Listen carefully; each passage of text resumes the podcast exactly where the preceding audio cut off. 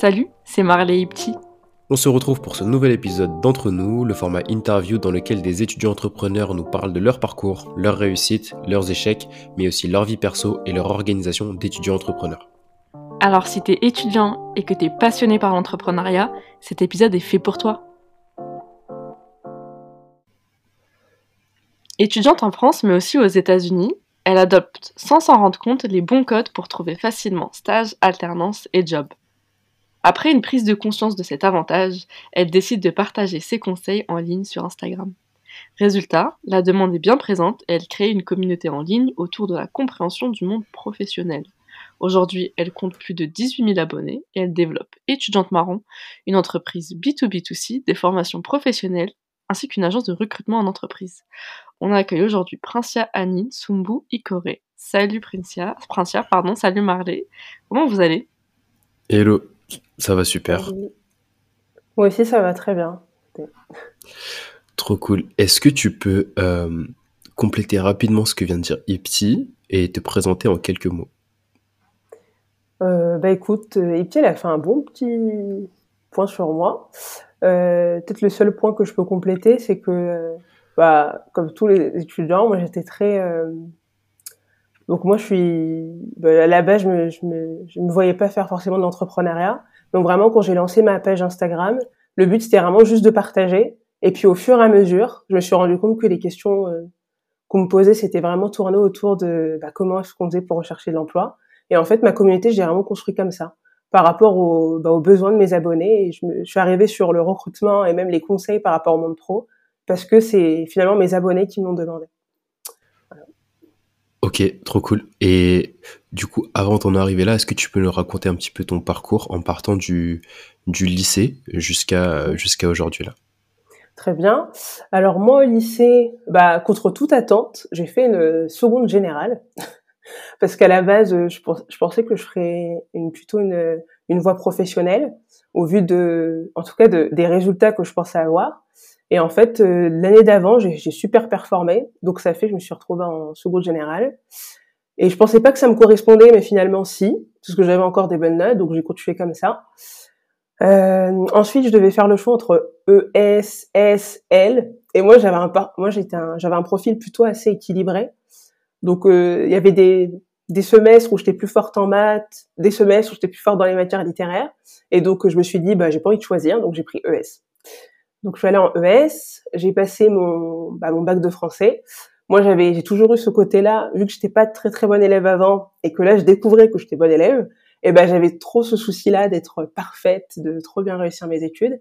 Donc je travaillais vraiment à fond. Genre le bac, je l'ai préparé en première, on va dire. Et donc euh, on va dire les résultats du bac de français, c'était plutôt correct, mais moi j'étais déçue. C'était des bonnes notes. En... Moi j'ai fait tout un pataquès, mais c'était des bonnes notes.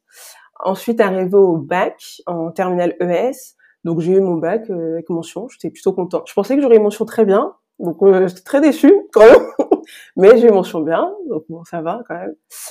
Et ensuite, je suis partie en, j'ai fait trois ans de classe préparatoire aux grandes écoles de commerce. Là, c'était la décadence. Alors là, euh, pas de life, mes notes au plus bas, genre euh, c'est catastrophique.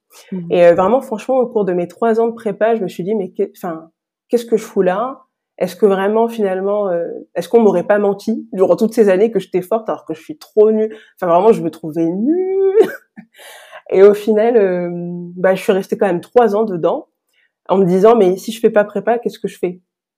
Et pour un prépa, c'est vraiment une énorme question parce que on se dit la fac, bah, nos profs nous découragent assez d'aller à la fac. Euh, ils nous encouragent plutôt à aller dans une école, peu importe celle qu'on a. Mais moi, l'école que je voulais, c'était la première. Je suis là, ouais, soit j'ai la première école de commerce, sinon rien, je veux rien d'autre. Et donc arrivent les résultats. Donc j'ai pas l'école que je veux, j'ai pas la première, j'ai la dixième, donc Catch Business School. Et là, je me dis, j'ai pas envie. Alors euh, j'ai pas envie d'y aller parce que je pense que je pouvais faire mieux. Et vu tout le travail que j'ai donné, je méritais d'avoir mieux. Donc je suis allée à la fac. Tout le monde m'a dit que c'était la folie, qu'il fallait pas y aller, que j'avais une très bonne école. Je suis allée à la fac et à la fac, c'était franchement, j'ai c'est le moment où j'ai plus eu le temps de me poser et de réfléchir à ce que moi je voulais construire. Et donc l'année d'après, j'ai décidé de postuler à, bah, des écoles de commerce, mais aussi à quelque chose de nouveau. Donc c'était un programme spécial pour aller étudier à Berkeley et c'est un programme sur l'entrepreneuriat. Donc tout ce qui m'attirait pas. Et je me suis dit, bah tiens, je vais postuler à ça, on va voir. Et euh, jackpot, bah j'ai été prise euh, dans ce super programme. En plus, il restait plus qu'une place. et mmh. donc euh, j'ai été prise et je me suis dit, oh là là, pourquoi t'as pris entrepreneuriat, t'aimes pas ça? Enfin vraiment, moi j'étais la fille, je vais être salariée quoi. je vais être salariée, monter les échelons. J'ai pas envie d'avoir un projet. c'est trop difficile et puis même ça m'intéresse pas. Donc je vais aux États-Unis et là-bas, bon, ils rêvent tous d'être entrepreneurs. J'arrive et dit, tu veux faire quoi plus tard? Entrepreneur. Et toi, entrepreneur, c'est soit entrepreneur, soit millionnaire. Je suis là, ah, millionnaire, c'est un métier. Bon, je euh, bon, tu veux être quoi, millionnaire? Ah, bah, d'accord. Mmh. Et euh, moi, j'étais là un peu perdue parce que je me suis dit, mais c'est trop bizarre. Euh, les gens ici, ils veulent pas être salariés. Ouais. Même ceux qui voulaient être salariés, à côté, ils avaient tous des projets.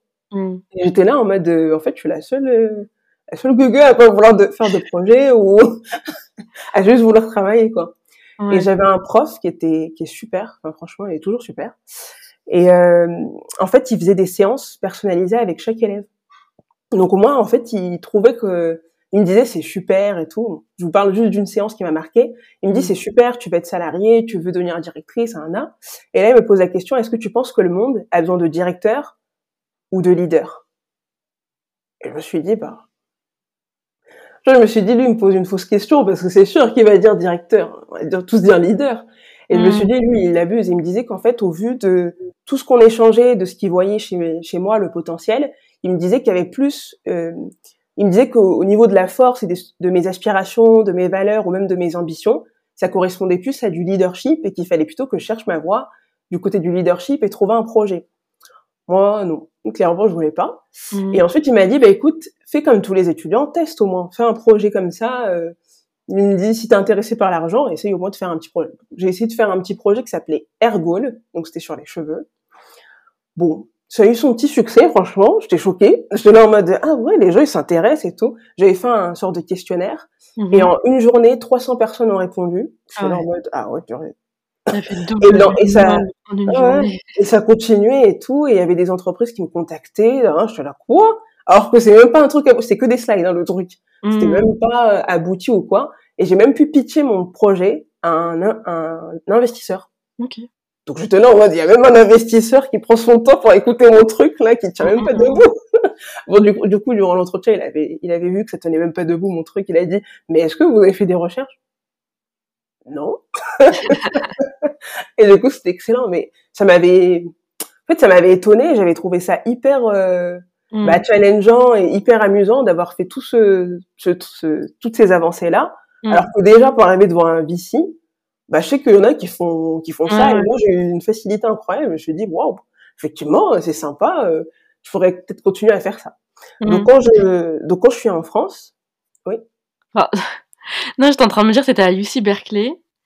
Et, euh, et donc, c'est du côté de Los Angeles, donc toute la côte ouest, pas trop loin de Los Angeles. C'est un peu le berceau de l'entrepreneuriat. Et t'as vraiment, euh, limite, été euh, baptisé, euh, immergé complètement euh, dans, dans, dans, dans cette soupe. Et, et c'est ouf, en fait. parce qu'on voit ça de loin, on sait pas quels peuvent être les effets, tu vois, sur quelqu'un qui est même pas intéressé par l'entrepreneuriat. Ah ouais, franchement, moi, j'ai bien aimé. Et surtout, ce que j'ai aimé, je trouve en France, quand même, l'entrepreneuriat, je le voyais comme un truc pour hommes.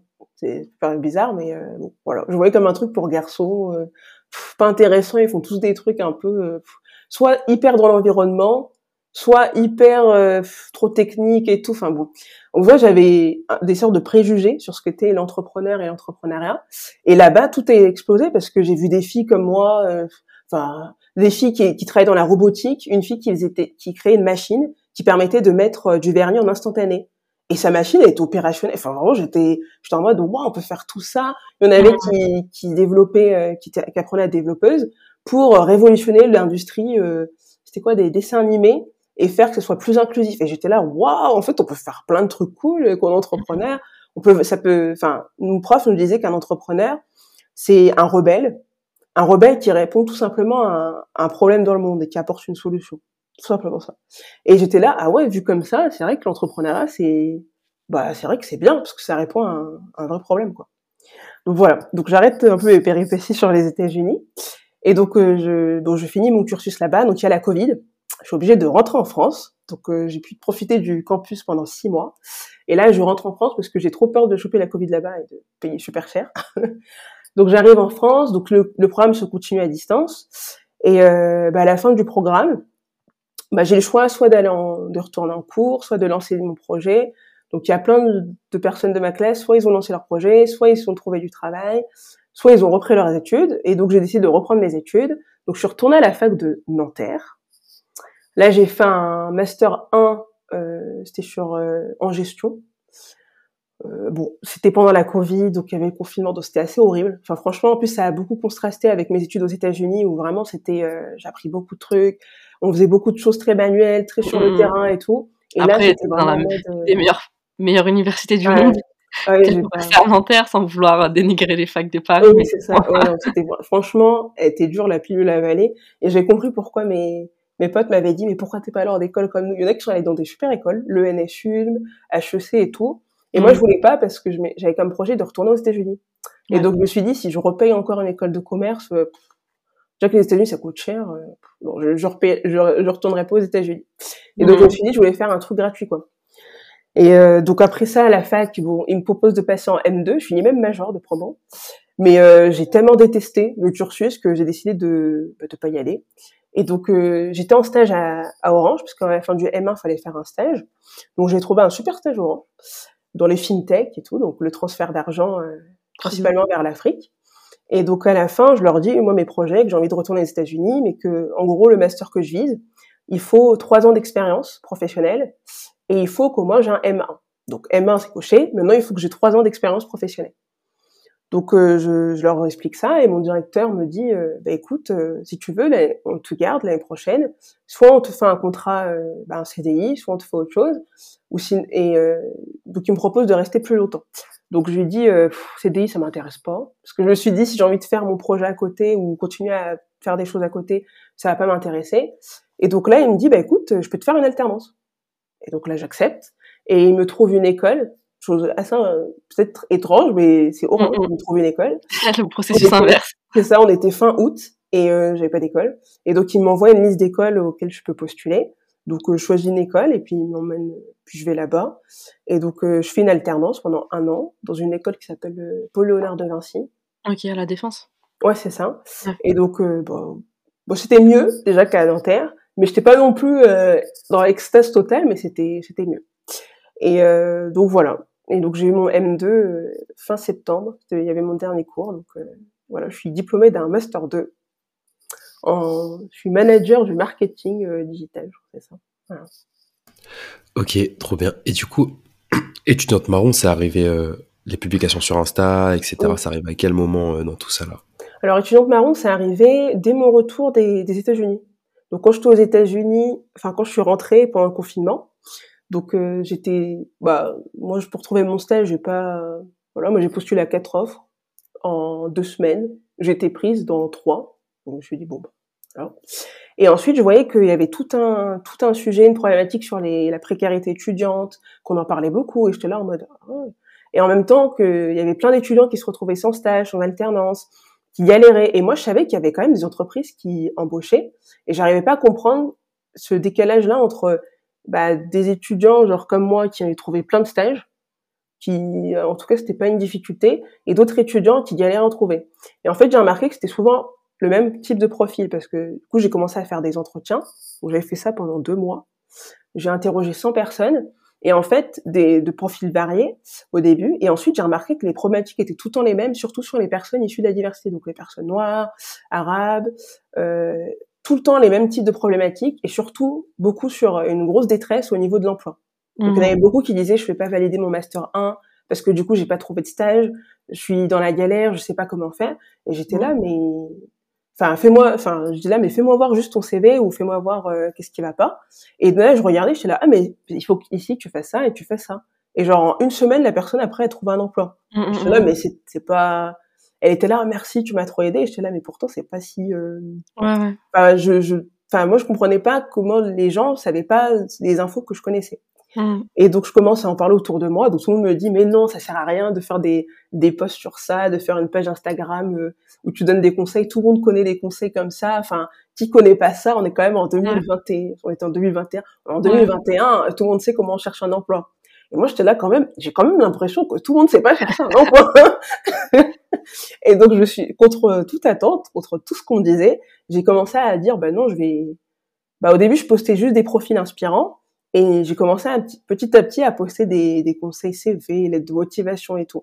Et j'ai vu que là, ah ouais, il y avait beaucoup de gens qui disaient, ouais, merci, euh, grâce à ton poste, j'ai pu trouver tel emploi, j'ai commencé à faire des webinaires euh, et les gens ils me disaient tout le temps ouais merci ça m'a trop aidé et je voyais beaucoup de gens qui trouvaient derrière des stages des alternances et quelquefois même un CDI juste après avoir vu mon poste ou juste après avoir assisté à un webinaire et donc j'ai dit bah voilà je vais bah, je vais continuer à poster ça. Et c'est comme ça que ma communauté elle a grossi. Et grâce au confinement je pense que le confinement a joué pour beaucoup. Parce qu'il y avait une, grosse détresse et comme tout le monde était à la maison ça a fait que beaucoup beaucoup de gens se sont abonnés à, à ma page. D'ailleurs même moi ça m'a un peu dépassé quand même. J'étais un peu dépassée. Et euh, bon, je me suis retrouvée comme ça là, euh, avec une grosse communauté à gérer, beaucoup mm. de beaucoup de sollicitations parce que j'ai remarqué que les gens, quand ils cherchent de l'emploi, ils te sollicitent énormément. Enfin vraiment, c'est c'est des fois c'était même infernal. J'arrive sur mon Instagram et là je vois 100 DM. Oh, là, oh je voulais même pas regarder. Mm, mm, mais j'étais là, mais c'est ingérable, je vais pas y arriver. Et dans, j'ai eu quand même la chance d'avoir, bah, je travaille avec un j'ai un associé qui s'appelle Stéphane. Donc lui, il travaille euh, aussi avec moi sur ce projet-là. Donc on était quand même deux. Et donc ça m'a permis quand même de diviser le travail et euh, de plus en plus de continuer à poster. Donc c'est tout au long de... Donc j'ai fait ça de quand je suis rentrée durant le confinement, premier confinement. Donc à peu près mars 2020. 2020 Ouais, je crois, ouais, c'est ça. Et euh, jusqu'à maintenant. Voilà. Et au début, c'était très très timide, hein, parce que j'étais en mode euh, tout le monde sait ça, tout le monde me disait mais tout le monde connaît ça, euh, t'apprends rien aux gens en faisant ces postes-là. Bon, ça paraissait peut-être méchant, mais vraiment les des personnes de mon entourage en fait savent tous tous trouver un emploi. Et donc ils partaient du principe que tout le monde est au courant. Alors que non, moi je leur ai fait réaliser que non, on fait partie des rares qui savent. Mmh, mmh, et donc il y a mmh, tout un pan de la population euh, en France qui ne savent pas, et surtout les jeunes, en vrai, c'est ce qui paraît logique. Quand on est jeune diplômé ou qu'on sort du bac, on est en bac plus 1, bac plus 2, bac plus 3, personne nous te l'apprend ça. Mm. Donc euh, c'est sûr que tu n'y arrives pas. Dès le mm. début, en tout cas, tu sais pas dès le début qu'il faut faire ci et ça. On a des cours, genre vite fait, t'as toujours un prof qui dit faut te créer un LinkedIn et mettre à jour ton CV, tu vois. Mais c'est pas, c'est pas pratique. En fait, c'est pas pratique du tout. Quand on te dit, il faut que ton, par exemple, quand on te dit, moi, c'était des remarques qu'on me faisait. C'est pour ça qu'après mes posts, je me suis assez améliorée c'était oui, on nous dit souvent faut faire une lettre de motivation concise, euh, qui soit euh, précise, mais en fait les gens savent pas ça veut ça donne quoi en fait concrètement? Et en fait les gens ont besoin d'exemples concrets. Et donc c'est ça que j'ai commencé à mettre en place, c'est en montrant des exemples. Quand ils ont un exemple, les gens s'en sortent beaucoup mieux que si tu leur dis faut que ça soit concis. Bah concis ça veut dire quoi? C'est mmh. abstrait pour les gens donc ils savent même pas ce que c'est être concis. Ouais, je m'en souviens avoir euh, en fait m'être un peu formée toute seule à la tâche, tu vois, dans il y avait les livres de l'étudiant. Il t'apprenait à écrire des CV, des de motivation très classiques, mais en fait, c'était des trucs qu'on t'apprenait jamais en cours, genre, euh, tu vois, je vais dire un truc tout simple, sur LinkedIn, on critique beaucoup les lettres de motivation, mais en fait, qui sait vraiment écrire une lettre de motivation?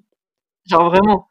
j'avais appris des techniques, des, euh, vous, nous, je, tu vois, des trucs comme ça, ou comment comment articuler ta lettre de motivation, à faire une accroche pertinente et après, en fait, la première lettre de motivation que j'ai écrite, bah, en fait, je savais pas trop comment faire. En fait, j'ai demandé à ma sœur, qui m'a filé ses lettres de motivation parce qu'elle, elle a réussi, elle avait réussi à, trouver des stages. Et euh, en fait, mes premières lettres de motivation sont vachement inspirées par celles de ma sœur. Et au fur et à mesure, j'ai trouvé ma.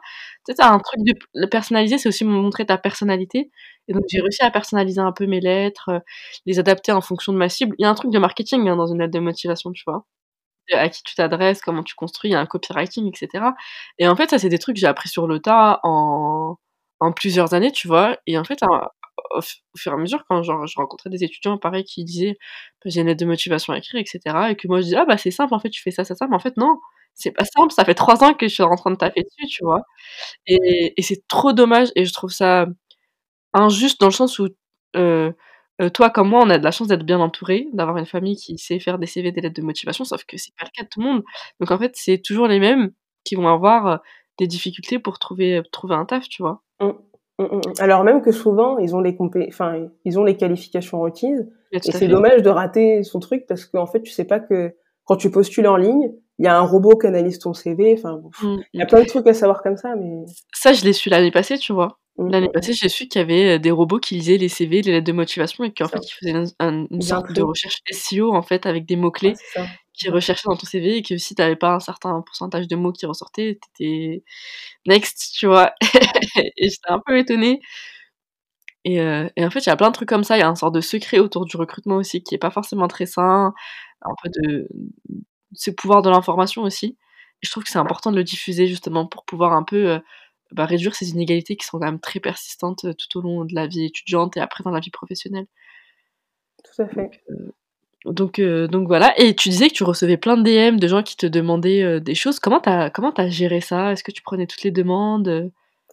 Franchement, j'ai trop mal géré ça. Donc, j'arriverai pas à donner la meilleure réponse. Donc, ce que j'ai fait, c'est que j'ai tout envoyé à mon associé. Donc, c'est Stéphane qui répond, qui répond parce que, en fait, moi, j'ai, j'ai, j'ai du mal à gérer tout ce qui est le, quand on me sollicite énormément, ça, ça fait beaucoup pour moi d'un coup. En plus, des fois, il y avait des situations urgentes, tu vois, il y avait des personnes Ouais. qui me disaient, euh, si je trouve pas mon stage d'ici deux jours, euh, euh, je dois quitter mes études. Et moi, j'étais là, oh mon dieu, mais quelle pression. euh. Mmh, mmh, mmh, non, je pouvais pas, c'était trop. donc, c'est pas moi qui gérais tout ça. Euh, donc c'était plutôt Stéphane et il a plutôt très bien géré. Donc lui, il répondait aux messages, il expliquait aux, des fois aux personnes que bah voilà, me laisser deux jours pour les aider, c'est pas possible. Enfin, que je pouvais pas non plus euh, en deux jours, des fois un jour, des fois une après-midi. Enfin, c'était donc il y avait des situations vraiment urgentes. Cer- Certains même s'adressaient à moi, ils savaient pas euh, comment payer leurs frais de scolarité. Enfin moi, je, Ouais. enfin je savais pas comment gérer tout ça. Donc j'ai justement simplement délégué à quelqu'un qui savait le faire. Voilà. Mais finalement, ça te donnait une grosse charge mentale alors qu'en vrai, tu avais ça. aucune obligation de répondre à des gens qui s'y prenaient enfin, qui demandaient de l'aide 2 jours avant, heu. C'est ça, ouais. Et ça, ça m'a beaucoup. euh, C'est là que j'ai, appris qu'il y avait une sorte de culpabilité. C'est fou, hein. J'avais une culpabilité quand je répondais pas ou quand je répondais pas assez vite ou même quand je postais pas. Et ça m'a, ça m'a un peu stressée. Et c'est pour ça que souvent sur ma, ma page Instagram, il y a des moments où j'avais disparu. Genre je postais plus pendant un mois parce que j'étais tellement euh, pas très bien que je préférais prendre un peu des, des distances et puis euh, prendre un temps pour moi et ensuite revenir quand j'allais mieux. OK. C'est, heu, c'est un point intéressant et heu, donc avec Stéphane, c'est Stéphane qui s'occupait un peu finalement de faire le SAV, j'ai envie de dire. C'est ça. Mm, mm. Mais heu, comment comment comment vous êtes rencontrés? Comment vous vous êtes dit, «Bah, travaillons ensemble sur ce projet-là»? Alors c'était bah, quand j'étais aux États-Unis, je parlais du projet Ergol. Voilà, j'en parlais. euh, en plus, j'en parlais qu'à des filles, mais personne, euh, aucune de mes amies ou personne de ma famille a pris, euh, ont trouvé le projet intéressant. Et donc, il y a- par contre, il y, a, il y a eu Stéphane. Lui, il avait trouvé ça intéressant et il avait dit, euh, c'est vrai, j'en ai parlé à mon coiffeur. Et, enfin, il était dans un salon de coiffure et je lui parlais du projet. Et euh, donc, c'était un camarade de, de ma promo en fait, Stéphane. Donc, quand je suis aux États-Unis, on a gardé le contact. Et là, je lui raconte mon projet et il dit, bah écoute, je vais en parler là tout de suite à des coiffeuses. Donc, il en parle à voix haute et tout le monde dit, ah mais oui, c'est trop intéressant, c'est trop bien. nan. Donc, il y a une sorte d'émulation là en direct qui s'est passée. Et il m'a dit, Mmh bah écoute, moi ça m'intéresse. Vu l'émulation qu'il y a, je comprends rien aux cheveux. C'est sur les cheveux afro. A dit, je Mmh comprends rien. Mais écoute, euh, vu, vu tout euh, comment les gens s'exclament et tout là, ils sont trop contents. Bah écoute, moi ça m'intéresse euh, de, de te rejoindre dans ce que tu fais.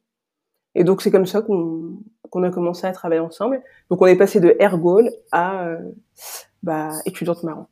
OK. Mais, euh, mais au final, tu nous as même pas expliqué euh, Ergol, ce que c'était le projet. Mm. Euh, Raconte-nous vite fait le, le, le- le but du truc.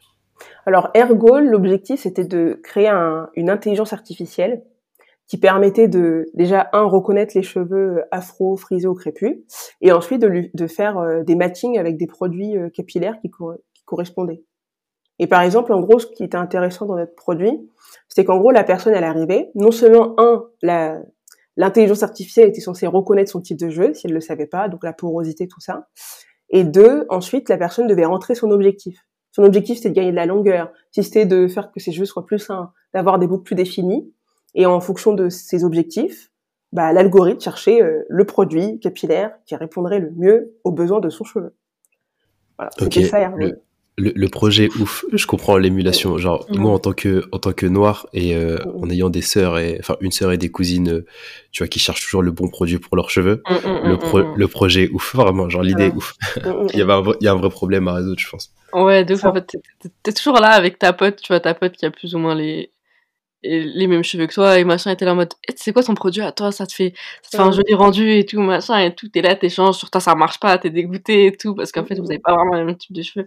Enfin, je, je compatis, mais ouais, trop, franchement, trop, trop ouf le projet.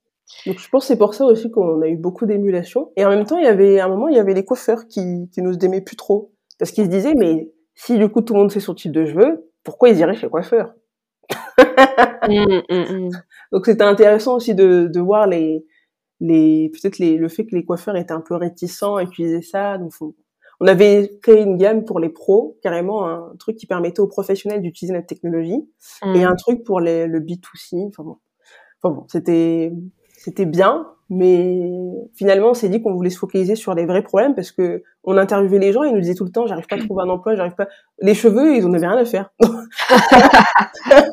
et donc on s'est dit bon bah, qu'est-ce qu'on fait? On reste sur les cheveux ou on, va vers le vrai problème que les gens rencontrent aujourd'hui? Mmh. Ok. Et, euh, et donc aujourd'hui, euh, euh, on a dit tout à l'heure, ta page Insta, elle a plus de 18 000 abonnés, c'est ouf, tu produis énormément de contenu. Euh, on te voit quasiment quotidiennement hein, finalement sur, euh, sur la je. Suis, je me suis calmée ces sept derniers jours. Je fais des vacances, mais oui, je poste euh, deux fois par jour là en ce moment. Ok, donc ouf. Comment tu t'organises dans cette création de contenu? Alors pour m'organiser, ce que je fais, c'est que moi en fait, la, moi comme je suis quelqu'un qui travaille le soir, bon là je suis réveillée le matin parce que j'essaie de changer un peu mes habitudes. Généralement, je suis très productive de 16h à 2h du matin. Ok. Et donc moi, c'est là que je fais la majorité du travail, je fais les stories, les posts, tout, mes vidéos et tout. Et en fait, ce que je fais, c'est que le, le j'envoie tout le travail que j'ai fait. Par exemple, le matin, il faut poster. Souvent, on poste vers 8 heures. En fait, c'est pas moi, c'est Stéphane. Donc des fois, on travaille ensemble, on se rejoint le soir pour faire euh, soit le post du soir. Mais moi, la story, je la fais la veille, enfin le la veille. Ensuite, j'envoie à Stéphane. Et lui, Stéphane, comme il est très matinal, lui, le poste le matin. Et moi, ensuite, je prends un relais l'après-midi et c'est, moi qui gère ça. Voilà. Et euh, au niveau de, enfin, pour tout ce qui est euh, trouver des idées, élaboration de la, du calendrier éditorial, euh, comment, comment vous fonctionnez finalement? En fait, moi, je consomme énormément de contenu. Bon, malheureusement, du coup, ça fait ça. donc, je consomme beaucoup, beaucoup de contenu, que ce soit sur TikTok, Instagram. Donc, je suis tout le temps en train de scroller, de regarder des bonnes idées, machin. Donc, de, mmh. faire, de faire de la veille. J'en fais, mmh. je crois que je dois faire de la veille 3 à 4 heures par jour. C'est moi qui culpabilisant de dire qu'on fait de la veille, qu'on scrolle sur les réseaux. oui, c'est moi qui culpabilisant de bah, Après, c'est un peu différent parce que j'analyse vraiment. Et j'ai un, j'ai un outil comme ça que j'ai créé sur Canva. Où en fait, je, j'analyse tous les posts aussi que j'ai fait, qui ont marché, pas marché. Donc vraiment, c'est un truc, euh, contrairement à ce qu'on peut croire, c'est un truc très euh, détaillé, quoi, très minutieux. Je, là, en ce moment, on a payé même un coach, tu vois, américain, qui nous aide à, à optimiser et tout. Ça fait un moment qu'on stagnait un peu. Et là, il nous a forcé un peu à, à reproduire ce qui marchait déjà très bien sur notre compte. Et donc, ça marche bien, cette stratégie. On a gagné déjà, je crois qu'on a gagné déjà, je crois même 600 abonnés juste en mhm. faisant cette stratégie. Donc, euh, on va continuer comme ça et jusqu'à ce que ça, ça fonctionne. Donc, voilà, donc moi, je, je, fais du contenu au jour le jour, surtout le contenu vidéo. Ok. Je fais ça au jour le jour. Mais par contre, on planifie ce qu'on va faire tous les, par exemple, on va se prendre dimanche ou samedi avec euh, Stéphane et on va se dire, OK, dans la semaine, tu vas poster telle vidéo, telle vidéo. Donc, tous les sujets de la semaine sont posés mmh avec les, les, idées de poste aussi euh, qu'on va mmh mettre le matin. Et ensuite, c'est à moi de créer sur tous les contenus vidéo. Quand je peux pas faire les contenus euh, pas vidéo ou images, c'est Stéphane qui prend le relais. Ok. C'est comme ça qu'on fait. Donc moi, je poste mercredi à dimanche et Stéphane, il poste du lundi au mardi. Ok. Les, les fonctionnaires. gère les stories, voilà. Et on est sur TikTok, donc c'est pas évident. Et maintenant, on fait des shorts aussi. Ok. Est-ce que tu as des, euh, des tips à donner là, comme ça, euh, pour, euh, pour des gens qui sont sur Insta, je sais pas, peut-être quand poster, enfin, je pense que ça dépend de ton audience aussi, quand poster, tu vois. la régularité, le nombre de posts par semaine, genre vous fonctionnez comment euh, enfin, est-ce que tu as des tips, des trucs comme ça à donner? Enfin, je, dis Insta, mais euh, TikTok aussi, si tu as des tips, je suis, je suis très chaud. Moi, je dirais pour Insta, au début, de commencer à son rythme. Parce qu'au début, bon, pas beau, enfin, je trouvais qu'il n'y avait pas non plus beaucoup d'abonnés et tout, donc c'est pas évident de se mettre dans un rythme éreinté dès le début, donc poster à son rythme. Et une fois qu'on sent qu'on commence à tenir des posts qui fonctionnent bien, bah là, commencer à poster un peu plus fréquemment. Donc euh, un peu plus fréquemment, ça peut être. Euh, nous, on avait commencé par, on faisait deux posts par semaine, en compte? deux, on trouvait ça beaucoup. On faisait deux postes par semaine. Ensuite, on est passé de deux à trois par semaine. Ensuite, on est passé de trois à quatre. Enfin, vraiment, on a fait ça progressivement. au fur et à mesure des besoins, en fait, plus nos abonnés nous disaient on veut, on veut, on veut, et plus on se disait ah peut-être qu'il faudrait faire un poste supplémentaire dans la semaine, quoi. C'est vraiment comme ça qu'on y est allé. Euh, après, quand je dirais, si par contre on est dans une optique où on veut vraiment avoir beaucoup beaucoup d'abonnés et pulvériser d'un coup, moi vraiment je trouve que poster une fois par jour, ouais, c'est le minimum. Ok, même le même le week-end, tu comprends euh, dans les fois par jour? Il y aura il y aura des moments où il y aura moins de. Nous on voit très bien, nous c'est le, le nos temps un peu down, c'est le lundi, le vendredi et le samedi, parce que les gens en fait, bon le lundi te tient. Je sais pas vraiment pourquoi le lundi. En tout cas, le, le vendredi, je peux comprendre, on sort. Le samedi aussi, on a d'autres trucs à faire. Mais on passe quand même parce qu'on a quand même des gens qui s'attendent à nos contenus. Mmh. Voilà et quand tu, euh, quand tu dis poster, c'est euh, c'est ça peut être juste, juste, une story par exemple, ou c'est vraiment une publication dans le feed? Bah moi, j'irais une publication dans le feed. Mais par contre, la story, c'est un bon point ce que tu l'évoques, parce que je trouve qu'il y avait une période où en fait où je postais pas trop, mais le fait de poster en story, ça permettait de garder un, de garder un dynamisme. Je connais même une fille, son compte Instagram, il ne grossit que avec ses stories. Elle poste quasiment plus. Donc en vrai, la story, ça pourrait être, euh, ça peut être un moyen de gagner des, en tout cas de rester attractif. Mais ce que je trouve euh, dommage avec la story, c'est que c'est seuls tes abonnés qui voient la majeure, la majeure partie des cas. C'est que déjà mmh. tes abonnés qui le voient. Et tu mmh. vas très rarement avoir de nouveaux abonnés via tes stories. C'est pour ça que je dis que c'est mmh. mieux de poster en, dans le feed parce que tu peux arriver sur Explorer et quelqu'un peut cliquer sur ton post et ça peut te faire des abonnements. Donc bon, c'est juste ça. Voilà. Donc moi je dirais de poster dans le feed, mais c'est vrai que la story, si on veut pas que son compte il décline, c'est pas mal de rester actif en story. Il y a un petit framework euh, a A A R R R dans sur euh, sur euh, sur euh, sur Insta. Je suis une grande fan de Yann Leonardi et maintenant j'analyse tout en art. et en fait, quand tu t'analyses Insta, en fait, tu vois que vraiment c'est ficelé comme ça en fait, que tu as différentes manières d'arriver sur un compte, des manières dont tu vas les revoir à chaque fois, donc ça va être suggéré là, là, là, machin parce que tu as consommé ça, tu vas t'abonner. Après, tu auras les stories qui vont apparaître plus ou moins euh, en première, donc tu vas plus ou moins cliquer dessus. Plus tu cliques, plus elles apparaissent en première, etc. Et, mmh, mmh. et en fait, après, quand tu crées du contenu, il faut jouer un peu sur tout ça et faire en sorte que les gens aient envie de cliquer à chaque fois euh, mmh, sur son compte, sur tes publis, euh, et envie de, de slider, etc.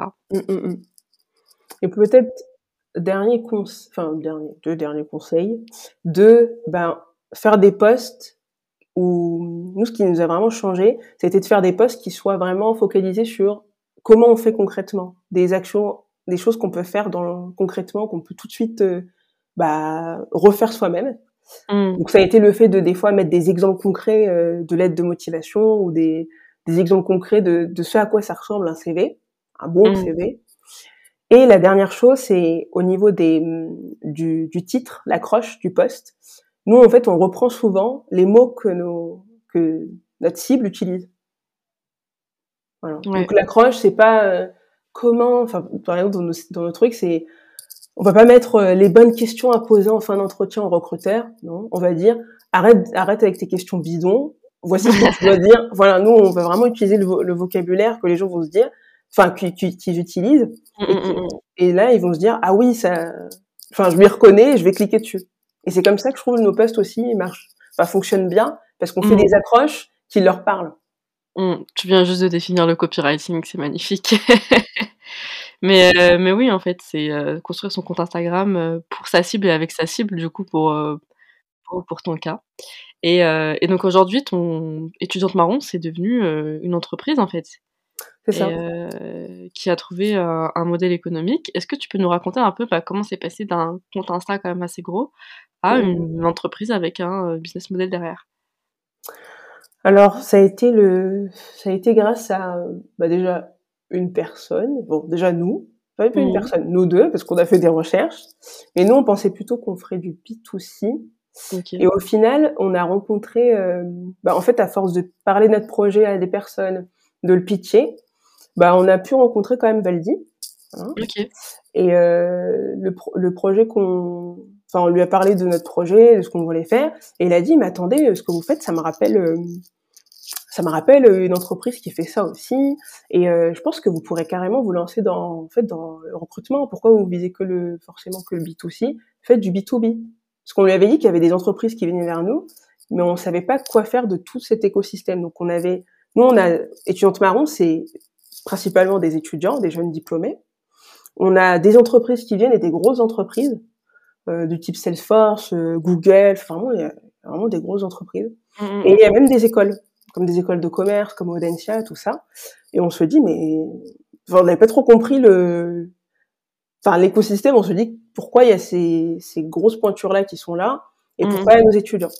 Et donc lui, il a fait le lien assez logiquement. Il nous a dit arrêtez de penser que vous êtes comme une plateforme où vous vous faites rencontrer plusieurs besoins. Donc il y a les étudiants qui eux bah, cherchent les codes professionnels, mais enfin cherchent à ce qu'on leur aide à faire leur CV, l'aide de motivation. Mais in fine, qu'est-ce qu'ils cherchent? De l'emploi.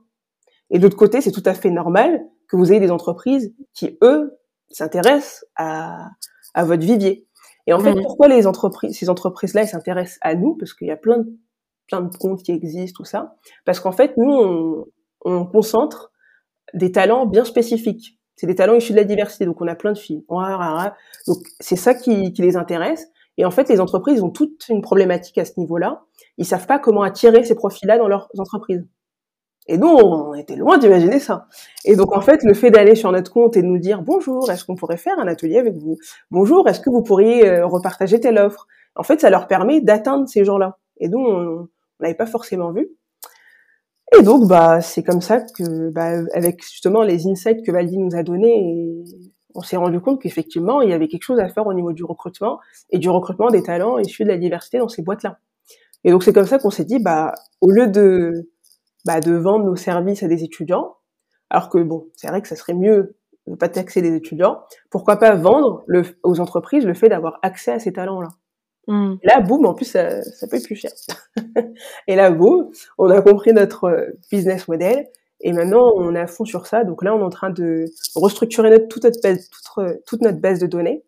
Ça qui est un peu dommage, c'est que quand tu te rends compte du business model après, bah, il faut que tu tu remanies tout. donc là, on est en train de refaire une meilleure base de données. Donc là, on a trouvé le bon outil. L'idée, c'est aussi un peu d'automatiser, mais avant d'automatiser, on va d'abord faire nous-mêmes un peu à la main, mais en tout cas avoir une bonne base de données. Là, même le site, j'avais fait un site internet, du coup, bah, vu que maintenant on est sur du recrutement, j'ai dû l'enlever, on recommence tout. Mmh, mmh, mmh, et donc là, en fait, on est dans une démarche où, on bah, en fait, toutes les entreprises qui venaient vers nous, on va les recontacter. Et l'idée, c'est vraiment que ils nous envoient leurs offres, qu'on soit rémunéré via, leurs offres, que si on place des talents au sein de leur boîte aussi, on puisse euh, être rémunéré. Mm, mm, mm. Donc voilà, donc euh, c'est beaucoup plus rentable pour nous et c'est un bon business model parce que finalement, on n'a pas besoin d'avoir beaucoup d'entreprises qui soient nos clients. Je pense que rien que deux entreprises, c'est des, des, deux grosses, ça nous suffit pour euh, générer de beaux revenus. Donc, voilà.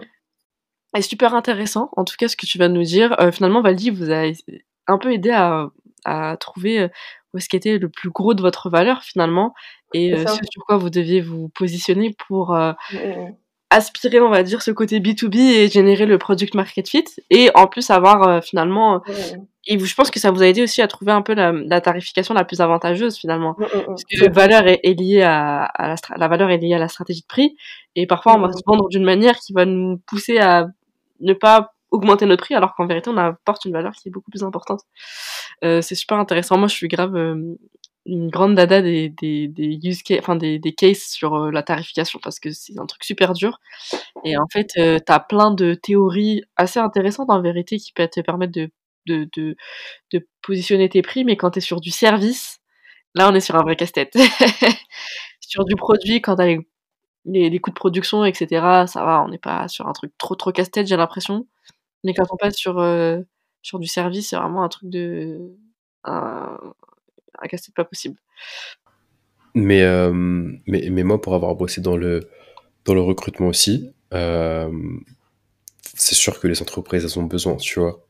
Elles ont besoin de, de, de, de talent, elles recherchent beaucoup et elles sont prêtes à payer, ça c'est mmh. évident.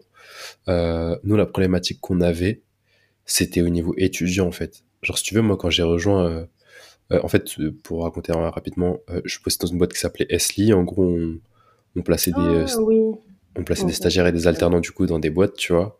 Et, euh, et ce qui s'est passé, c'est qu'on pensait que les entreprises elles allaient être réticentes parce que ça allait être en mode euh, ouais, euh, je vais pas payer pour euh, un stagiaire ou un alternant ou quoi. En fait, tu te rends compte que euh, elles sont toutes en galère les boîtes, qu'elles arrivent pas à recruter. Nous, on n'avait pas le côté diversité que toi t'apportes et qui est très euh, qui est très niché et qui fait ta différence, tu vois. Donc vraiment, on essayait d'aider tout le monde et je pense que c'était peut-être aussi là notre erreur. Euh, en fait, on voulait faire les trucs trop bien et aider trop de gens en même temps. Sauf que aider tout le monde, ben, on n'était pas vraiment niché quelque part. Et euh, au final, on, on, touchait vraiment tout le monde, dont les étudiants qui, honnêtement, n'avaient rien à foutre.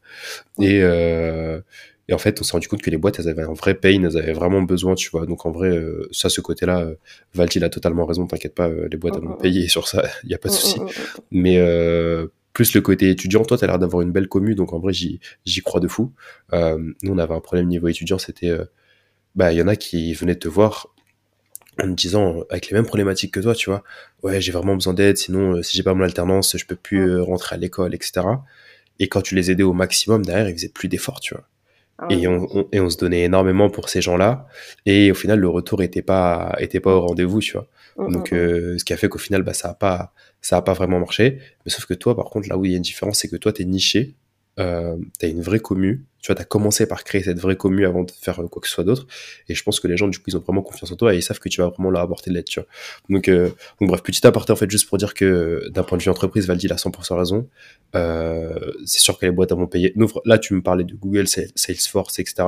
Nous, on avait des clients qui étaient beaucoup plus petits, type des startups où il y avait à peine 10 salariés, tu vois. Et ça payait quand même, tu vois. Donc, euh, donc, euh, donc en vrai, non, non, franchement, le- la partie P2B, Valdi, il a 100% raison. Et on était comme toi, tu vois, on voulait pas faire payer les étudiants. Euh, on voulait pas faire payer le côté, euh, euh, enfin pas le côté entreprise, mais l'autre côté qu'on avait trop du mal avec ça. Et, et le business model, en fait, il est là. Quoi. Il est là à 100%. Les, les entreprises vont payer et sur ça, il y a aucun doute, vraiment zéro doute. Là où quand même, il y a quand même un, un, un aspect d'étudiante marron où on fait payer les étudiants, c'est par exemple, on a quand même des demandes où, quand c'est express, dire on nous demande oui, on a besoin d'aide dans l'express et tout. Donc là, on va mettre en place des formules express pour aider les étudiants. Donc ça, c'est des choses qu'on va par contre automatiser. Donc je suis super contente parce que souvent les gens viennent nous voir souvent à la dernière minute. Et ça va rester quand même accessible, mais je tiens à ce que quand même les gens payent parce que j'ai remarqué que quand on fait, quand je fais des choses gratuitement, parce qu'on avait déjà testé des, des, de mettre gratuit, les gens le font pas ou le négligent. Alors que lorsque l'on fait payant, les gens ils, sont beaucoup, beaucoup, beaucoup plus sérieux. Surtout les étudiants. Surtout quand ils payent, euh, ils sont très, très sérieux et ils sont très Exactement ça, ouais. Voilà. C'est pas le même degré d'engagement quand tu passes ta carte et quand tu passes pas ta carte, en fait. C'est ça. Dans un premier temps, et quelqu'un qui est prêt à passer sa carte, mm. c'est aussi quelqu'un qui est au, au-delà du fait que tu touches à son portefeuille, c'est aussi quelqu'un qui est prêt à mettre les efforts, en fait. C'est très symbolique. Qui est motivé, ouais, et qui est motivé et qui va aller jusqu'au bout. Moi, je suis grave aussi dans un truc du style, oh non, faut pas faire payer les étudiants. Mais en fait, euh, je sais pas, il y a plein de trucs pour lesquels les étudiants payent, on n'a jamais rien dit, ça, tu vois. Et dans un deuxième temps, c'est qu'il faut comprendre que toi-même, en plus en étant étudiant, tu l'as fait en étant étudiant, t'apportes de la valeur. Et au bout d'un moment, en fait, euh, tout travail mérite salaire. Et euh, c'est un condensé d'informations et d'expertise que t'as. Bah, ce que tu fais gagner, c'est un truc super précieux, c'est du temps. C'est ça. Donc tous les étudiants pourraient arriver à euh, savoir postuler, etc. Mais ça leur prendrait du temps. Et donc ce qu'ils achètent aussi, c'est ton expertise et le, tout le temps, toute ton expertise que tu as réunie, tu la vends en fait, tu vois. Et si tu, c'est comme pour les formations en fait. Tout le monde peut se former tout seul avec tout ce qui existe sur Google aujourd'hui, tu vois. Mais quand tu achètes une formation, c'est que soit tu vas avoir accéder à une expertise très précise qui est rare, soit si en fait t'as pas le temps, t'as pas envie de prendre le temps d'aller à droite, à gauche, de tester des trucs gratuits, etc. Et donc, tu vas directement chercher la personne qui connaît et qui va te former. Donc, c'est vrai que mon mindset, il a pas mal changé en, en, en, en peu de temps et en découvrant des projets comme les tiens, finalement. Et, euh, et super cool.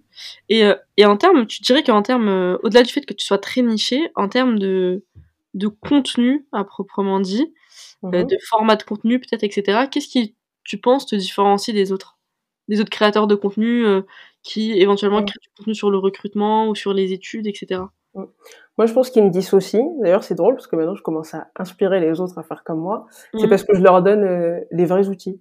Mhm. Souvent, les gens, ils- quand ils postent, ils veulent pas tout de suite euh, étaler leurs connaissances, de dire, bah non, ça c'est les gens quand, ils vont me payer, je vais leur expliquer ça. Moi, je, leur, je le donne euh, gratuitement le contenu. Souvent, les gens ont accès au, au vrai contenu auxquels ils peuvent s'attendre si par exemple euh, ils vont payer un professionnel qui va les aider. En fait, il va leur faire faire ça. Donc je leur donne vraiment la, la vraie matière. Après, comme c'est des postes, c'est toujours condensé et c'est jamais vraiment personnalisé. Mais euh, je dirais ce qui me dissocie, c'est de mettre les choses de manière concrète. Et c'est des choses que tout le monde peut appliquer ou même s'inspirer. Enfin, moi, j'ai pas de souci à mettre ma lettre de motivation. J'ai déjà fait plusieurs fois. J'ai mis ma propre lettre de motivation à moi dans un poste et les gens, ils ont littéralement juste à s'inspirer de ma lettre de motivation. Et contrairement à ce que les gens pensent, parce qu'il y en a plein qui m'ont dit, mais faut pas faire ça, après tout le monde va faire comme toi et du coup, tout le monde aura accès. Mais il y a de la place pour tout le monde dans le marché et surtout, ma lettre de motivation, les gens sont pas bêtes au point de copier texto, tu vois. Ils vont toujours s'approprier la chose et surtout, ma lettre de motivation à moi, elle est tellement personnelle. Enfin, moi, dedans, j'ai mis que j'ai gagné 50 000 dollars euh, euh, à, un, un, concours euh, entrepreneurial. Bah, ils vont pas mettre ça. Donc eux, ils vont juste s'inspirer de la forme que j'ai utilisée et peut-être de la manière d'écrire. Et ensuite, ils vont se l'approprier. Et en fait, ça fait jamais les mêmes lettres de motivation. Ça crée toujours de nouvelles lettres de motivation et c'est ce que les gens comprennent pas. Donc il faut mettre des exemples, il faut faire du concret pour que les gens puissent s'inspirer et tout de suite mettre en pratique. Moi, ce que quand je fais mes posts, mon objectif c'est que la personne elle voit, elle a, son téléphone à côté, elle voit mon post et juste à côté elle commence à faire son CV. C'est vraiment fait ou sa lettre de motivation. C'est vraiment fait pour que les gens puissent faire pareil. Ok, ouais ouais, je vois totalement. C'est super intéressant euh, ce que tu dis, mais parce que finalement, euh, en délivrant beaucoup de valeur, enfin, t'as trouvé où est-ce que tu pouvais aussi euh, créer du business à côté en fait. Il y avait peut-être peut-être une prise de risque finalement en délivrant autant de valeur. Et c'est une question que beaucoup de de, de, de personnes, euh, d'entrepreneurs qui basent euh, leur business euh, en partie, leur stratégie sur la création de contenu se posent. Genre, est-ce que je délivre pas trop de valeur? Moi, c'est une question que, que je vois souvent revenir chez certains entrepreneurs, tu vois. Et, et c'est intéressant de voir comment toi, justement, ça t'a servi euh, dans, dans ce projet. on arrive bientôt vers la fin. J'ai une petite question en vrai. Pour toi, avec toute ton expérience aux États-Unis, en France, confiné, pas confiné, pour toi, quels sont les avantages et les inconvénients à entreprendre quand tu es étudiant? Moi, je dirais le temps. Le temps. Parce que souvent, on peut manquer de temps. Et même des fois, son projet peut prendre tellement le, pas sur euh, ses études que des fois, ça peut même déstabiliser euh, bah, ses études. quoi. Moi, je l'ai vu, euh, j'ai quelques exemples d'étudiants qui font ça et j'ai quelques ratés hein, dans, dans, mes étudiantes marron, où en fait elles étaient à fond dans un projet et ça fait qu'elles ont raté leurs études et donc elles se retrouvent déscolarisées. Donc là c'est vraiment des exemples extrêmes, mais parce que elles étaient tellement à focus sur leur projet qu'au final ça a déstabilisé leur projet euh, scolaire et ça fait que maintenant, bah comme elles ont plus de projet scolaire, bah elles sont complètement, des... enfin elles veulent plus travailler sur leur projet. Donc c'est donc je dirais vraiment le temps, bien savoir gérer, trouver un équilibre entre ses études et son projet et ouais, le temps, euh, tu dors moins des fois quand tu as un projet par rapport aux autres étudiants. Tu passes, as moins de temps à passer à réviser aussi. Tu alloues moins de temps parce que des fois il y a ton projet à côté. Et je dirais que vraiment c'est ça la principale difficulté. Ok, en fait la principale difficulté c'est de venir challenger euh, son organisation et savoir mettre des priorités sur son projet ou ses études à certains moments. Mmh, mmh, mmh, ok. C'est dur à faire, je crois. Et euh, est-ce que tu aurais quand même un, un avantage, tu vois, euh, à citer pour euh, entreprendre quand tu es étudiant Parce que du coup, le temps, ouais, c'est vrai que en vrai, euh, ça, c'est, c'est, si tu gères mal, c'est dangereux. Mais est-ce que tu as un petit avantage à donner? Ah bah oui, il y en a même plein. Bah un, c'est un booster, ça booste ton employabilité. Hein. Quand, quand tu mets, ouais, je suis suivi par 18 000 abonnés, j'ai fait ça, ça, ça, et que tu arrives dans une boîte, tu as des choses à dire par rapport aux autres étudiants qui n'ont peut-être pas cette expertise-là. Mmh. Deuxième, chose, deuxième chose, je trouve que ça te dissocie des autres.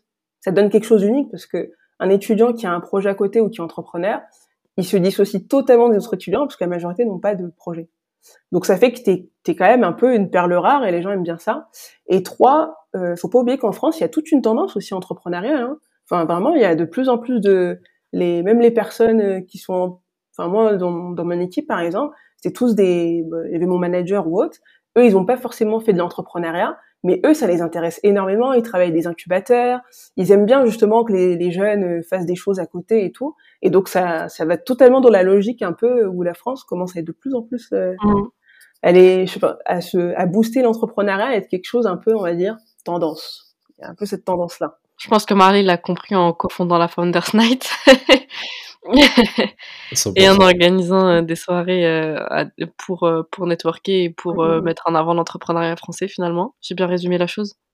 Eh, C'est exactement ça. Ok, nickel. Mais il y a une petite question qui me revient, parce que l'entrepreneuriat, c'est une histoire qui date pour moi, et qui commence à dater plutôt, et je me dis, il y a toujours un truc qu'on m'a dit, c'est c'est que l'entrepreneuriat fait peur aux recruteurs parce qu'ils ont peur que tu partes ou que tu te mettes en full time sur ton projet.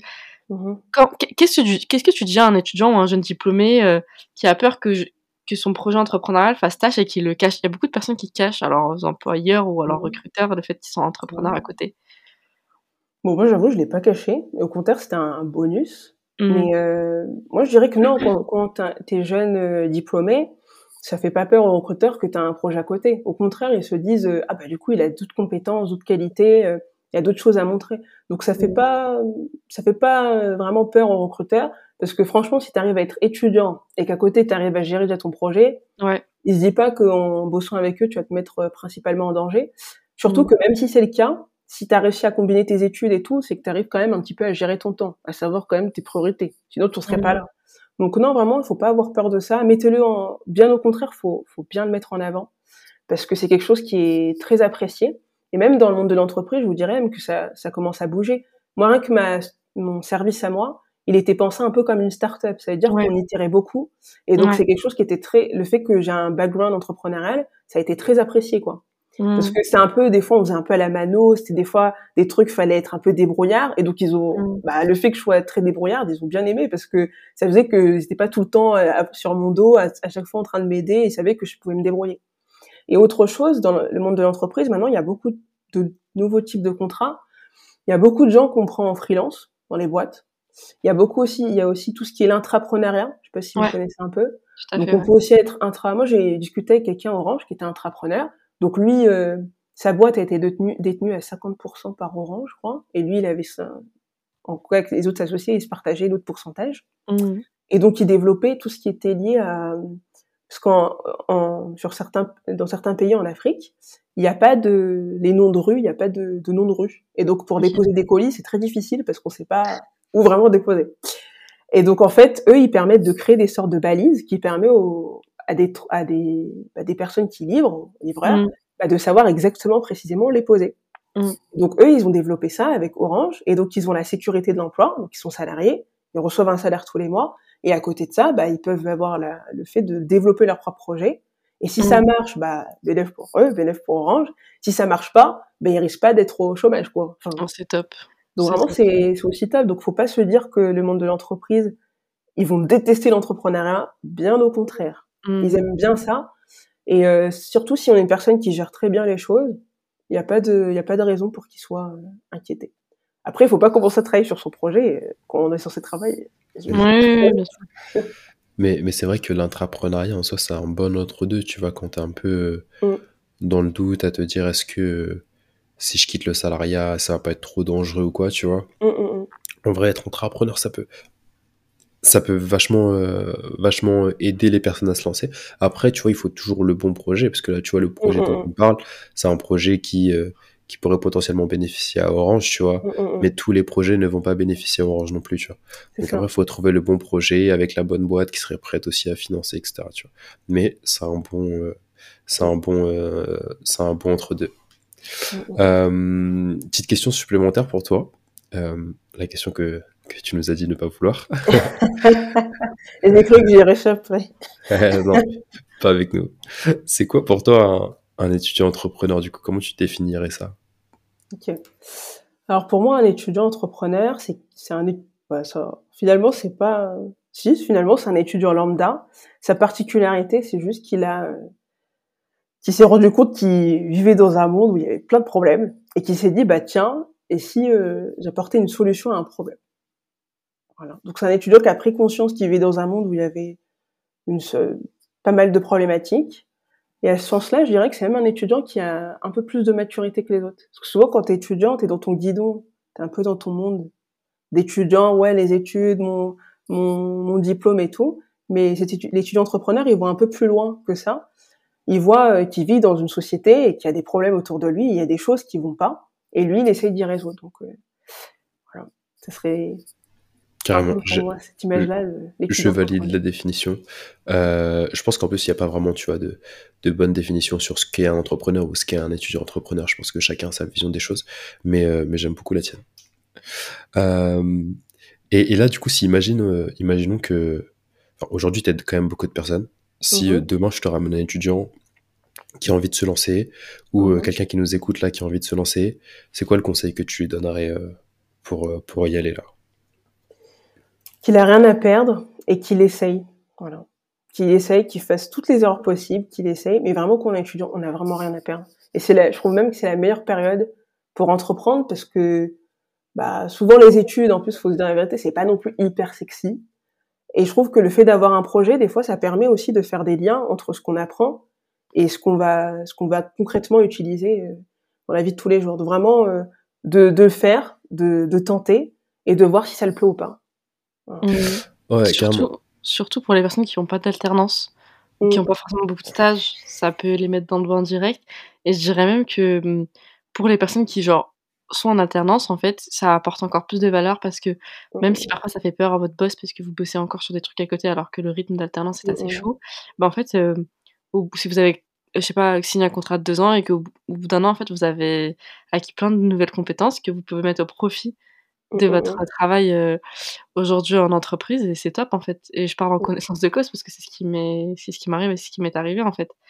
Et donc en fait c'est top parce que vous arrivez, vous avez travaillé à côté et puis votre boss s'en rend compte et dit bah maintenant c'est toi qui vas prendre le lead sur ce sujet-là parce que moi j'ai vu que tu étais capable, etc. etc. Hein. Et l'un des meilleurs hacks c'est même de faire une alternance dans une, pour de préférence dans une grosse boîte de mhm. voir tout ce qui va pas dans le service, et puis à la fin, euh, de dire, bah écoutez, je vous vends mes services. je, connais, je connais certaines personnes qui ont fait ça, et franchement, euh, ça marche bien. Moi, j'ai failli faire ça. ça marche bien.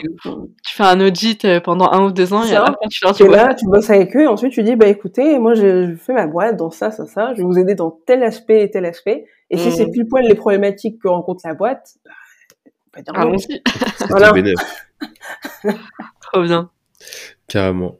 Et, euh, et, juste pour me dire sur ce que tu as dit, parce que tu as abordé un sujet qui est important, en vrai, tu as dit euh, qu'on n'avait rien à perdre. Et, euh, et je suis complètement d'accord avec toi. En fait, le truc, c'est que j'ai l'impression que les gens, ils ont trop peur d'échouer, tu vois. Et bah, ça, c'est un problème avec qu'on voit pas mal en, en, France plus globalement, avec la peur de l'échec, où l'échec, c'est pas souvent mis en avant, tu vois.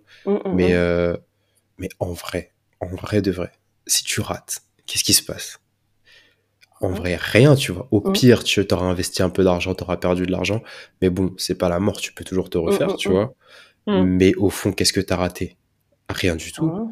Moi, j'aimerais bien qu'un jour, il y ait quelqu'un, euh, là, je passe un petit appel, euh, un petit appel sur ce podcast, il y a quelqu'un qui a raté quelque chose et que ça lui a coûté beaucoup. Je suis très chaud qu'on échange et que tu me dises ce que tu as perdu, tu vois. Parce que euh, je suis convaincu qu'en fait, bah, comme tu l'as dit, en fait, il y a rien à perdre, tu vois.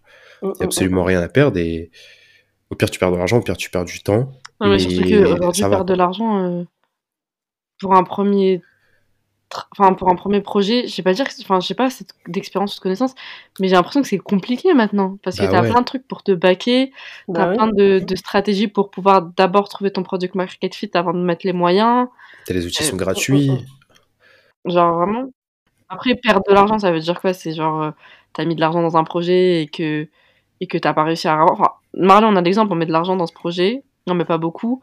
Parce qu'on sait ce qu'on récupère, on veut pas récupérer de l'argent, on achète autre chose avec cet argent, finalement. Mmh, mmh, mmh, c'est une autre vie. En fait, je pense qu'au-delà du problème de la peur des choix en France, il y a aussi ce problème de. On n'a pas forcément une grosse culture du work hard, tu vois, de travailler dur. Beaucoup. Contrairement à d'autres pays. Et, euh, et, après, on a beaucoup de clichés sur ce qu'est l'entrepreneuriat, etc. Alors que ça peut, ça peut se faire euh, entreprendre, ça peut être juste d'animer une page Instagram. Hein. C'est ça. Et c'est pas forcément un truc qui fait de l'argent. Je dirais même qu'on a rien à, enfin, c'est plus qu'on a rien à perdre, c'est qu'on a que tout à gagner. vraiment. Moi, j'ai, j'ai fait étudiante marrant avant même que ce soit ce que je fasse là. J'ai essayé que ce soit une marque de thé. Enfin, non, mais rien à J'ai fait tout et n'importe quoi comme idée. Et euh, au final, c'est pas ça qui, qui s'est fait dans le temps. Mais vraiment, ce que j'ai gagné, c'est un énorme réseau. Enfin, il y a beaucoup, beaucoup de fans dans l'échelle du monde entier qui me, qui, qui suivent ce, ce, que je fais. Et donc, ça fait que maintenant, j'ai un réseau énorme. Ça veut dire que si je vais demain au Sénégal, bah, je connais deux, trois personnes qui sont là-bas. Je vais mmh. là-bas, je les rencontre. Euh, la deuxième chose que ça m'a permis d'avoir, c'est des, des potentiels clients. parce qu'en gros, euh, il y a beaucoup de, de, personnes qui ont suivi des professionnels mon évolution sur mon compte Instagram et autres, et ils m'ont dit, bah, c'est impressionnant, moi j'aimerais bien que tu fasses pareil avec mon compte. Mmh. Et donc ils sont prêts à payer ça très cher parce qu'ils se disent, waouh, on a vu, on a suivi l'évolution et c'est incroyable. Donc en fait, j'ai même eu des, clients potentiels dans tout ça. Et en plus, un énorme réseau maintenant de plus de 300 personnes. Donc, euh, et si je compte pas mes abonnés, 300 personnes, c'est que les pros. Euh, et euh, mes abonnés, bah, 18 000 personnes à, l'échelle internationale, puisque j'ai des abonnés euh, au Sénégal, au Cameroun, euh, au Congo, et j'en ai aussi un peu partout en Europe, en Belgique. Voilà. Donc, j'ai même des personnes à Londres. Ouais, donc en fait, il y a vraiment tout à gagner, quoi. Il y a vraiment rien oui, à perdre et tout ouais. à gagner. C'est ça. Ok, ok, ok, très inspirant. Là, on arrive de toute façon vraiment sur la, sur la vraie fin de l'épisode. Euh, on a juste une dernière question pour toi. Où est-ce qu'on te retrouve, du coup? Bah Alors, sur euh, des réseaux sociaux, j'en ai plusieurs. Donc déjà, bah, principalement Instagram, donc étudiante marron, tout attaché. Donc étudiante, comme une étudiante, et marron, comme la couleur, tout attaché. Sur euh, TikTok, toujours le même nom, étudiante marron. Donc sur euh, TikTok, la différence, c'est que je fais beaucoup plus de conseils sur, euh, c'est plus pour les jeunes diplômés. Donc c'est beaucoup tourné sur le VIE, sur le travail à, en fait à l'international. Donc sur Instagram, suivez-moi si vous voulez vraiment des conseils sur les CV, les de motivation, les entretiens. Vraiment, c'est vraiment le compte dédié pour ça. Et sur TikTok, plus pour les jeunes diplômés qui aimeraient avoir une expérience à l'international. Voilà. Et euh, sur YouTube, mais pour l'instant, je fais que des shorts ça arrive, mais je fais que des shorts. Vous pouvez aussi me suivre sur YouTube et toujours le même nom, étudiante marron, tout attaché. Trop bien. Ok, trop bien. T'as un petit site aussi ou pas? Alors non, je train de le refaire. Ok. Pas de... ok, bah de toute façon, je pense que t'en parleras sur les réseaux quoi qu'il arrive. C'est mmh. ça. Et on remettra tous tes liens en barre d'infos. Carrément, trop cool. Et eh ben écoute, merci beaucoup pour ton temps et pour, euh, et pour tous ces conseils. Franchement, c'était cool, j'ai vraiment apprécié l'échange. Et, euh, et on se dit, on se dit à très vite du coup pour un, pour un prochain épisode. Très bien, à très vite et merci beaucoup. Merci. Ciao. On espère que tu as passé un bon moment en notre compagnie. Si c'est le cas, n'hésite pas à parler du podcast autour de toi et à nous laisser une note sur ta plateforme d'écoute. On adore échanger avec nos auditeurs, donc si t'en as envie, t'as nos réseaux sociaux en description. Et on te dit à très vite pour un prochain épisode.